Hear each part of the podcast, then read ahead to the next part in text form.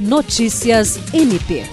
O Ministério Público do Estado do Acre passará a atuar em regime de plantão a partir de terça-feira, 20 de dezembro, em razão do recesso forense. O recesso vai até o dia 6 de janeiro de 2023. De acordo com a portaria número 114/2022, assinada pelo Corregedor-Geral do MPAC, Álvaro Luiz Pereira, procuradores e promotores designados para atuar neste período prestarão serviços em seus gabinetes no horário de 8 às 15 horas. O plantão será em regime de sobreaviso até o início do plantão ou expediente seguinte, respondendo os membros por todas as ocorrências desse período. O cumprimento do expediente em regime de plantão durante o recesso visa assegurar a continuidade dos serviços essenciais à população e a movimentação processual necessária no período.